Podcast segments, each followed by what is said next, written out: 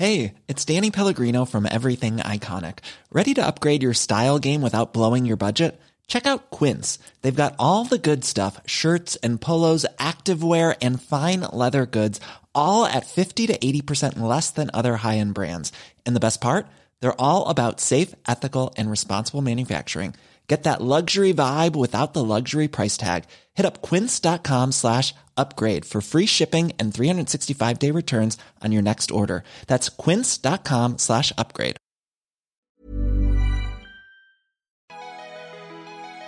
Bonjour, je suis Jean-Mathieu Pernin. Bienvenue dans Libellisé, le podcast de Libération qui vous raconte les coulisses de la vie politique française. Tiens, Libellisé continue même après la présidentielle. Mais qu'est-ce que c'est que cette affaire? Voilà le genre de propos que l'on a pu entendre de la part de lecteurs auditeurs bien informés. Eh bien oui, Libellisé continue car après la présidentielle, il y a les législatives les 12 et 19 juin. Et vu comme les choses bougent, eh ben, on se voyait pas vraiment faire le dos crawlé dans un jacuzzi aux Maldives. Quoique, Hein. Ce podcast, c'est aussi le vôtre, donc n'hésitez pas à nous envoyer vos messages sur libellisé.libération.fr. Alors, on replonge pour un nouvel épisode. UKID, c'est parti. Ne dites plus Union de la gauche, ni gauche plurielle, mais Union populaire écologiste et sociale, le label sous lequel écolo-communistes, socialistes et insoumis se présenteront aux législatives. Des négociations âpres, des portes qui claquent et d'autres qui s'ouvrent. Il ne fut vraiment pas simple de s'entendre autour d'un accord, mais déjà des voix dissidentes se font entendre et dénoncent l'hégémonie mélanchoniste. Cette union va-t-elle provoquer une nouvelle crise à gauche? Va-t-elle tenir au-delà des législatives? Et surtout, permettra-t-elle de gagner ce que certains appellent le troisième tour de l'élection présidentielle? Libellisé, épisode 14, la gauche unie, mais jusqu'à quand? Et eh bien justement de tout ça, on va en parler avec euh, notamment euh, Charlotte Belaïch, salut. Salut. Et euh, Rachid Larèche, salut. Salut. Alors tous les deux vous vous occupez de la gauche à Libération. Juste une chose, ce podcast a été enregistré avant le vote du Conseil national du Parti socialiste. Alors juste avant, vous qui avez suivi ces négociations de près, Comment vous, auriez, comment vous, pourriez décrire l'ambiance de ces négociations entre les écologistes, entre les communistes et entre les socialistes avec la France insoumise? Finalement, c'était une bonne ambiance. Euh, c'est euh, une insoumise qui me dit, au sujet du PS, qui me dit c'était super avec le PS. Parce qu'ils ont tous fait du neuf, parce qu'ils maîtrisent l'art de, négocier. Et c'était un vrai challenge pour eux. Il y avait un vrai débat entre eux, des vrais négos. C'était super long, euh, la nuit. Et c'était qui, en fait, allait craquer le premier. Et vraiment, ils ont aimé, ils ont aimé ce moment-là. C'était pas un truc violent, dispute, ou. C'était une sorte de c'est la tambouille, hein. c'est une sorte de poker, chacun monte son jeu, cache son jeu, on ne sait pas où l'autre va aller où, jusqu'où l'autre peut aller. Donc c'était assez. Euh, je pense qu'ils ont, ils ont aimé. En fait, socialistes et insoumis, même les plus jeunes qui se connaissaient pas forcément, qui ont la même formation euh, politique, ils se comprennent. Alors que les insoumis se plaignaient beaucoup de, des négos avec les écolos, euh, qui n'ont pas la même culture politique, qui comprenaient pas, qui c'était trop compliqué, qu'il y avait trop de règlements internes, trop de divisions, que c'était compliqué de parler avec eux. Alors qu'avec les socialistes, même s'il y a des désaccords, c'est clair, on parle, on se comprend quoi. De l'extérieur, on a quand même senti de la tension. C'est-à-dire qu'il y a un moment, par exemple, euh, Manuel Bompard, lorsqu'il sort euh, et il fixe presque un ultimatum, ça veut dire qu'à un moment, est-ce que, est que ça a failli craquer, tout simplement? Non, il n'y a pas de tension. Et pour le coup, à chaque fois qu'on les croisait, euh, à chaque pause, c'est bon, tout va bien, tout se passe bien, on va y arriver. Enfin, ces trois derniers jours, vraiment, ça a duré, ils étaient pendant trois jours enfermés dans le bureau, on était en bas, il y en avait qui sortaient, qui rentraient. Ils, tout le long, ils ont dit on va y arriver. Il n'y en a pas un qui a dit ça commence à être ça commence à être tendu. Euh. La tension était plutôt avec les communistes. Lorsque Fabien Roussel faisait ses confs de presse, et la France insoumise n'a pas trop aimé ça. Là, il y a un peu de tension. Mm. Donc, euh, sans se le dire entre eux, il y, a pas de clash, mais ils n'ont pas aimé les, méthodes des, communiqués envoyés euh, à la presse pour dire ça bloque. Ça, ils n'ont pas aimé. Mm. Mais avec le PS, le PS et, la France insoumise, ils ont eu un rapport assez transparent entre eux. il y a eu très peu de, comment dire, très peu d'infos divulguées à la presse euh, pour, pour euh, bloquer les, les, les, négos. Donc non, c'était assez cool. Euh, juste un mot, tout à l'heure, tu disais pendant les pauses. il se passait quoi pendant les pauses, justement? C'est-à-dire qu'il y avait vraiment des pauses Ou alors c'était quoi? Ils, ils buvaient un café Ou alors les discussions finalement continuaient autour de la machine à café aussi?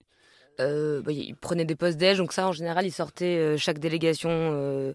les insoumis restaient souvent à l'intérieur et les socialistes sortaient manger dans une brasserie à côté.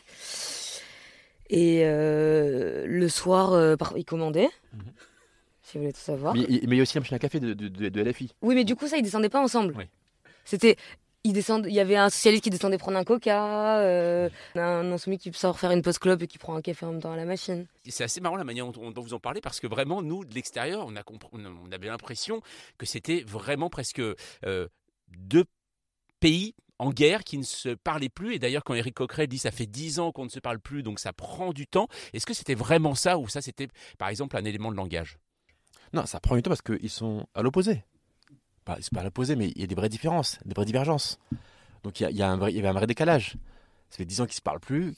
Non, on va dire autre chose. Ça fait 10 ans qu'ils s'insultent. Donc ils se retrouvent à table. Ils ont plein de trucs à se dire, quoi. Ils ont plein de trucs à se dire. Donc ils se disent des choses. Ils parlent du passé, du présent, du futur. Et ça prend du temps. Avec les écolos, ça va assez vite. C'est très euh, presque co- commun. Et chacun sait ce qu'il veut. Alors que les- les- le PS et la France Insoumise, c'est des retrouvailles, donc c'est forcément plus long. C'est-à-dire quand, quand tu parles, euh, du, du dit, ils ont parlé du passé, véritablement, ils ont parlé aussi de leur bisbille d'il y a dix ans? Quand je parle du passé, c'est les lois passées du PS. La loi El, El Khomri du PS, ils en parlent. Vous avez fait ça au PS, la loi El Khomri. Maintenant, ça, on arrête. Si on va pouvoir, cette, cette loi, euh, on, on la retire. C'est ça le passé. Ce que le PS a fait, c'est le, bi- le bilan du PS. Est-ce que le PS était prêt à, à tirer sur un, un pan de, de- de son, de, de son, de son bilan? Il y a aussi un- une part de travail d'explication des insoumis euh, sur eux-mêmes. Euh, parce que les socialistes leur demandent de, de préciser leur position sur l'international. Enfin, c'est des deux côtés, s'expliquer un peu euh, son approche, sa ligne. Mais même si il y a du fond, ça bloque aussi beaucoup sur les circonscriptions quand même. C'est ça, c'est aussi le passé. C'est que le, le- le PS a, tellement été hégémonique, a tellement été puissant, que quand on leur dit bon maintenant les gars, le gâteau est gros comme ça, ils voudraient qu'une part. Ah nous une part, nous le PS une part. Eh ouais c'est qu'une part. Euh, Donc ça c'est aussi le passé. Donc le passé du PS qui était super, ils étaient partout et ceux qui étaient en, en position de force. Et là ils vont, ils vont déjà. Un point important, c'est que les négos se font toujours au siège de LFI, à domicile. Normalement des négos sont toujours sur le terrain neutre. Là, tous vont chez LFI. Même l'époque de Jospin, quand Jospin fait la gauche plurielle, les négos, c'est jamais sur le Ferrido. Et là, LFI reçoit à domicile. Donc, le fait que le PS rentre chez LFI, ça soit à la table de LFI pour discuter, même pour eux, ça c'est violent. Pour dire maintenant, ils sont, c'est eux les plus forts, quoi. Et ça aussi, c'est ça, c'est un peu le passé. C'est eux les plus forts, mais est-ce que finalement maintenant euh, les insoumis sont hégémoniques? Non, euh, moi, je suis, euh, je ne pense pas. Je pense qu'ils sont pas, je pense qu'ils sont leaders. C'est différent. Euh, L'hégémonie, euh, c'est-à-dire qu'une fois à l'Assemblée, on ne sait pas ce qui se passe. Il y a quatre groupes différents. Si un des groupes décide de rompre l'accord, ils rompent l'accord. Donc il n'y a rien qui est lié. Il n'y a, pas d'argent, il n'y a, a rien. Donc euh, ils peuvent rompre n'importe quand. Donc hégémonique, hégémonique c'est il y a cinq ans, Mélenchon a essayé d'être hégémonique. Il a dit Je fais un accord avec ceux qui signent mon bulletin. C'est c'était des propositions. Tu signes, tu rentres. Et si tu rentres, tu rentres dans mon groupe. Là, c'est différent. Il vient et dit Chacun a son groupe. Donc, c'est pas trop de, de l'hégémonie. Il y a des problèmes avec ce qu'on a appelé les, les éléphants. hein, voilà, Stéphane Le Foll, euh, François Hollande. Euh, comment au, au PS maintenant on, on le- on les juge ces gens-là? Comment on en parle de ces gens-là? Comme des gens euh, qui n'ont pas envie de laisser la place, mais qui proposent rien d'autre euh, par ailleurs, quoi. Parce que sans accord, euh, il y avait un vrai risque de disparition euh, du groupe PS euh, de l'Assemblée nationale.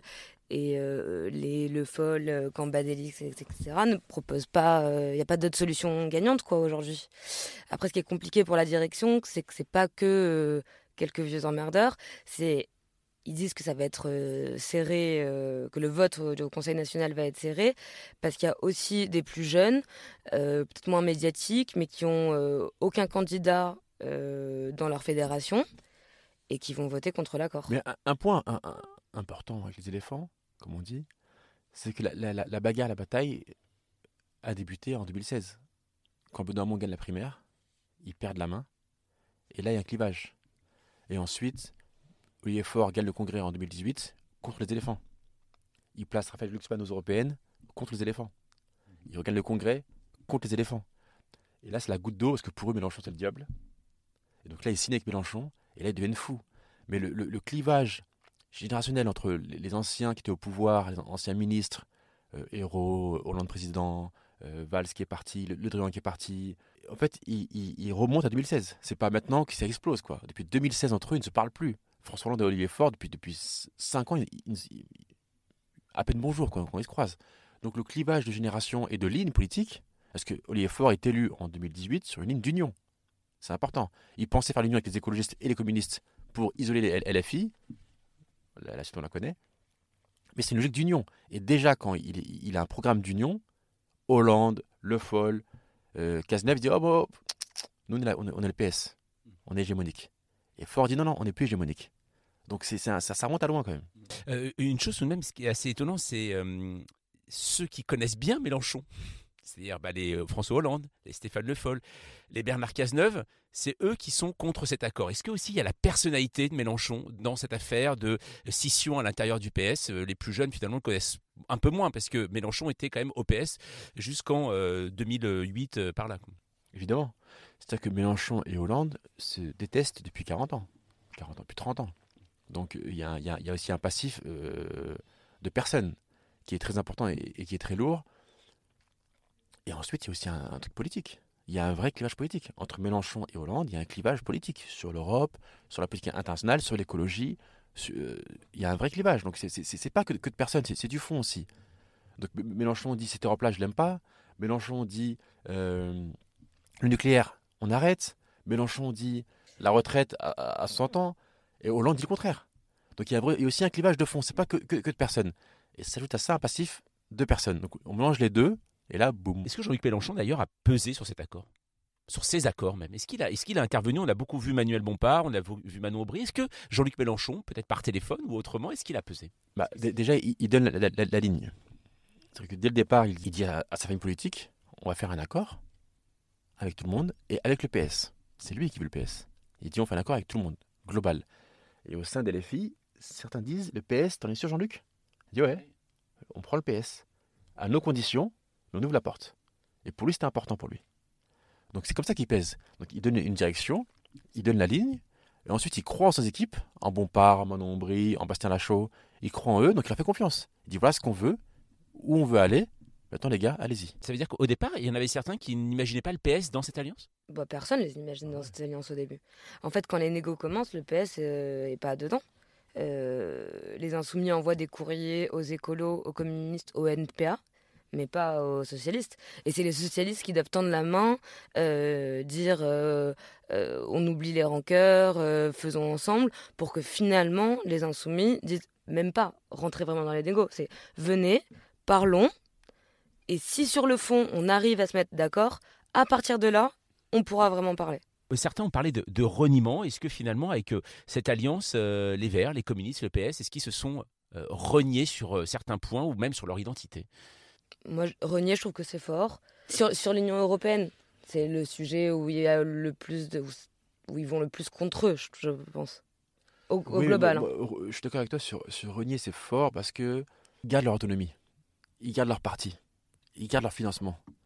Et sur les accords de fond, le PS bouge sur l'Europe, bouge sur les retraites et bouge sur loi El, El Khomri. Mais par exemple, les écolos ne se réunissent en, en rien dans l'accord. Les communistes ne se réunissent en rien, quoi. Parce que le nucléaire, Mélenchon dit vous êtes, pour le nucléaire et nous non. À l'Assemblée, c'est un vote nucléaire, faites ce que vous voulez, on fera, ce- on fera ce qu'on veut. Donc ils ne se renient pas. Et le PS ne s'est pas renié. Le PS a bougé. Mais c'est un bouger qu'ils étaient déjà un peu en train de faire, quand même, cette plus jeune génération dont on parle. Oui, oui. Non, je trouve que renier, c'est un peu fort. Mais, mais les, gens qui disent ça le savent aussi. C'est ça, la politique. Euh, euh, François Hollande, c'est. Dans, sa vie, il a fait 100 accords pour les, pour, les circos, quoi. 10 000 accords. Donc il sait comment ça se passe. Il sait que c'est un accord pour l'Assemblée nationale. C'est pas, c'est pas un parti qui, rentre dans notre parti. Ça, il le sait très bien. Mais il en joue, quoi. Il appuie sur le bouton, Cazeneuve en joue aussi. En fait, il règle leur compte aussi. Donc, euh, On appuie vachement sur les différences à l'intérieur de la gauche, qui seraient euh, insurmontables. euh, alors qu'il y a, je pense, plus de différences entre la gauche de LREM et la droite de LREM qu'entre qu'entre les, la- les composantes de l'accord euh, à gauche aujourd'hui. Quoi. on, on- on voit tout de même, c'est vrai, sur les questions aujourd'hui internationales, euh, c'est c'est là où il y a, quand on voit les textes, euh, on a l'impression qu'il y a un vocabulaire qui est pesé, mais véritablement Mm. même à la lettre près Ouais. tout de même. hein. Ah oui. Ah oui, Bah, euh, par exemple, hier, le, en fait, le- sur le- l'Union européenne. Hier, le communiqué. Ils ont envoyé un communiqué pour dire l'accord est fait. Ouais. Ils l'ont Ah oui. ils l'ont retiré parce qu'il y avait un mot ou deux de trop. Donc ils ont dit ah, re- récupère le communiqué, on change des mots. Pour un nouveau- chaque mot était important, chaque virgule, était importante.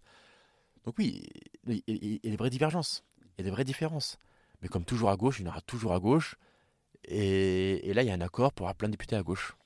Une chose, euh, tout de même, si euh, eh bien, cette union euh, populaire, euh, nouvelle union populaire, pardon, euh, perd législative, est-ce qu'il tient encore cet accord? Moi, je pense que plus ils sont forts, plus ils tiennent, plus ils sont faibles, moins ils tiennent. Non, après, euh, il y a, lors du dernier quinquennat, sans accord, sans rien, et en restant chacun de son côté en, en- avec plein d'insultes, ils ont voté ensemble euh, 9 textes sur 10. hein.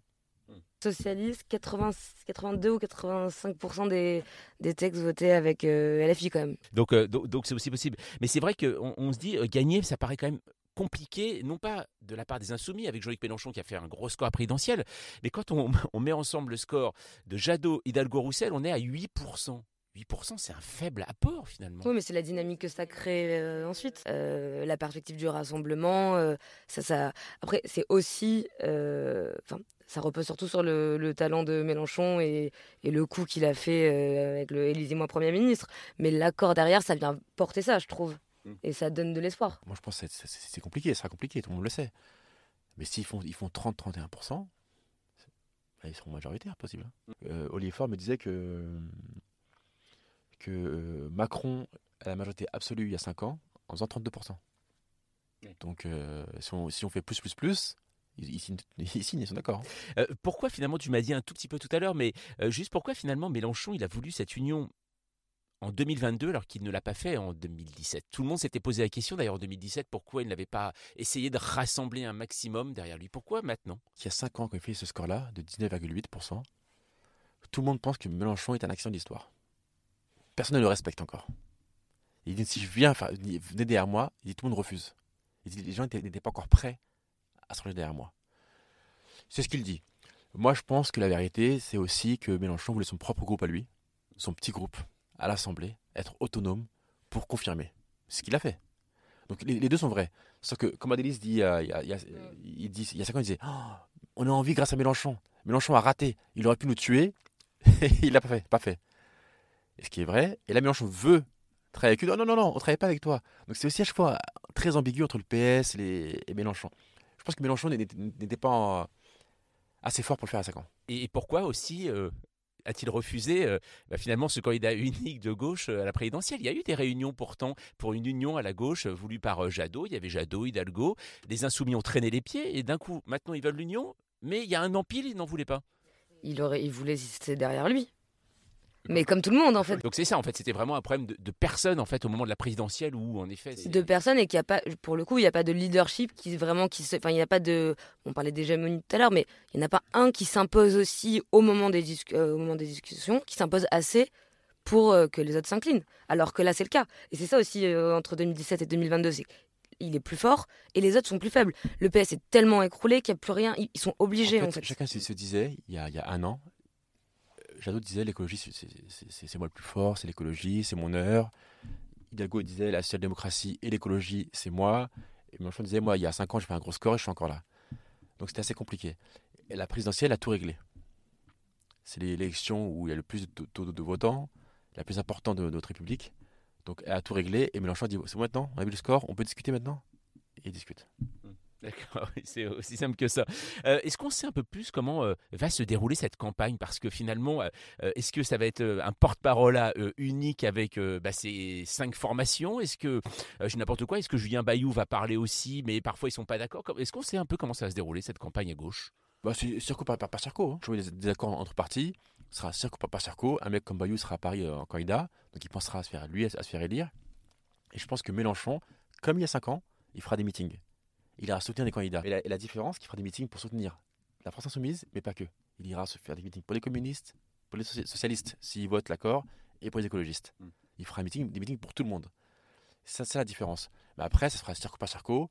Euh, le LFI vont mettre des affiches euh, euh, Nouvelle Union Populaire avec la photo du candidat et Mélenchon en grand. Les écolos, ils ne mettront pas Mélenchon en grand. Chacun fera, ce qu'il veut. Chacun aura ses, ses- ses- ses codes et tout. Ce qui compte pour eux, c'est la bannière. Mm. Le, et alors, le reste, les photos et tout. euh, jamais les communistes mettront euh, voter Mélenchon Premier ministre. C'est fini d'ailleurs un peu ces bisbilles parce que euh, lors du premier tour de la présidentielle, euh, on voyait ces images au siège insoumis où le, finalement le candidat le plus sifflé avait été Fabien Roussel, les 2% qui empêchent Mélenchon. Euh, on parlait de rappeler l'histoire entre socialistes et insoumis. L'histoire récente, très fraîche entre communistes et insoumis a dû être un peu, un peu tendue lors des négociations. C'est encore assez douloureux. Donc Mélenchon le dit, il le répète, plus de rancœur, on efface tout. Et il tente de se l'appliquer. Après, Mélenchon ne répond jamais aux SMS de, Roussel. Mais il dit à, sa famille plus de rancœur, euh, plus de. On passe à l'étape d'après. Et là, on peut encore gagner, donc on arrête les bêtises. Mais je pense que ça reste douloureux entre eux. C'est compliqué, c'est pas. Mais des deux côtés. Hein. Donc là, ils font un effort les uns sur les autres, les, uns et les autres pour, pour travailler ensemble et pour essayer de gagner. Mais ça reste compliqué. On parle d'alliance pour l'instant. Est-ce qu'on parle pour l'instant de programme commun aussi? Euh, Ouais, en fait, en plus, euh, il y avait trois groupes de négociation à chaque fois, dont un sur le programme. Donc ça, c'était sur les, propositions listées par la France insoumise, euh, mais qui excluaient par exemple les questions internationales. Maintenant qu'ils sont tous d'accord, ils ont commencé, euh, alors les socialistes ils sont pas encore parce que l'accord a été s'est fait plus tard, mais ils ont commencé à faire des groupes tripartites, bientôt aussi avec les socialistes, où ils étoffent avec les propositions de chacun pour vraiment construire un projet de gouvernement. D'accord. Donc euh, c'est vraiment l'idée tout de même, c'est le 19 juin de gouverner. Ouais, et moi ce que je trouve fou, c'est que même les socialistes, ils croient de plus en plus. Au début des, quand, à l'ouverture des négos, Fort il dit bon, euh, c'est très bien, mais par contre, on va se calmer. C'est pas un accord de gouvernement. Là, c'est les législatives. On va pas gouverner. Là, aujourd'hui, il dit attention, c'est possible. Il peut, ça peut vraiment arriver. Euh, juste euh, une, dernière chose, est-ce que le, finalement, aujourd'hui, la France insoumise est, le Parti socialiste, l'équivalent du Parti socialiste des années 2020 Non, pas encore. Pas encore. C'est la, la, force, c'est la force, c'est vrai, c'est les plus forts. Mais il n'y a pas encore d'ancrage de, de, territorial. Contrairement au PS qui a plein de mairies, de, donc c'est peut-être le, début, on verra. Mais ils sont pas encore assez forts, c'est pas, pas encore le cas. Le PS à l'époque, c'était euh, quand Hollande prend le pouvoir, c'est l'Assemblée, le Sénat, département, région et grande ville. Et les filles, c'est pas encore ça. Merci Charlotte, merci Rachid. Libellisé continue donc même après la présidentielle pour vous aider à comprendre et décrypter le monde politique. On le voit en plein bouleversement. Et la meilleure façon de ne rien rater, c'est de vous abonner. Vous pouvez le faire sur Apple Podcast, Deezer ou Podcast Addict. Et surtout, n'hésitez pas à mettre 5 étoiles, on compte sur vous. Si vous voulez participer, on attend vos messages et notes vocales sur notre boîte mail libellisée at libération.fr. Nous, on se retrouve jeudi prochain.